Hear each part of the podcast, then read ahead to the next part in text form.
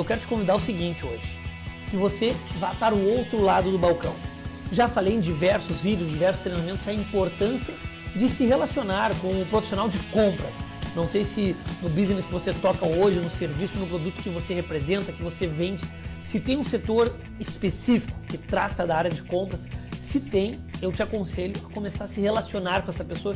Você vai aprender muito com ela porque ela compra todos os dias, certo? Bom, então agora que você trabalha o seu imaginário, você vá para o lado de lá do balcão, você vai para o lado de quem está comprando. E você está comprando um serviço, um produto, ponto, forma genérica aqui. E essa pessoa que está te vendendo, ela pergunta: Meu senhor, você prefere fazer no cartão ou no dinheiro? Ou depois ela pergunta assim: Você quer faturar na pessoa jurídica ou na pessoa física? Você prefere que a entrega seja feita no seu, na sua residência ou no endereço comercial da sua empresa? Eu dei aqui três exemplos que você se coloque no lugar do cliente, porque quando eu recebo esse tipo de opção, que eu vou chamar aqui nessa técnica de pergunta positiva, eu acabo tendo que escolher uma ou outra, porque são duas perguntas positivas.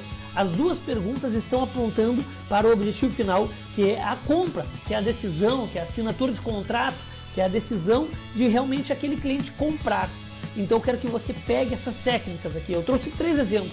Você aplique no diálogo, na sua narrativa, seja de fechamento ou apontando para o fechamento, de acordo com aquilo que você vende, que você possa criar essas perguntas positivas para a tomada de decisão do seu cliente. Eu vou repetir.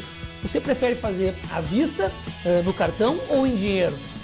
Você quer que a entrega seja feita no seu endereço residencial ou no endereço comercial? Você quer faturar na sua pessoa física ou na jurídica? Ou seja, quando eu faço esse tipo de pergunta que eu acabei de repetir aqui para você, eu estou insinuando e comunicando para o meu cliente que ele já comprou. Que ele só precisa tomar uma dessas decisões pequenas, ou seja, ele já comprou. Assim, eu estarei conduzindo ele para uma compra.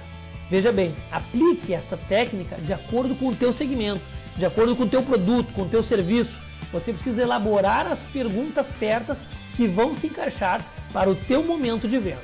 Um forte abraço.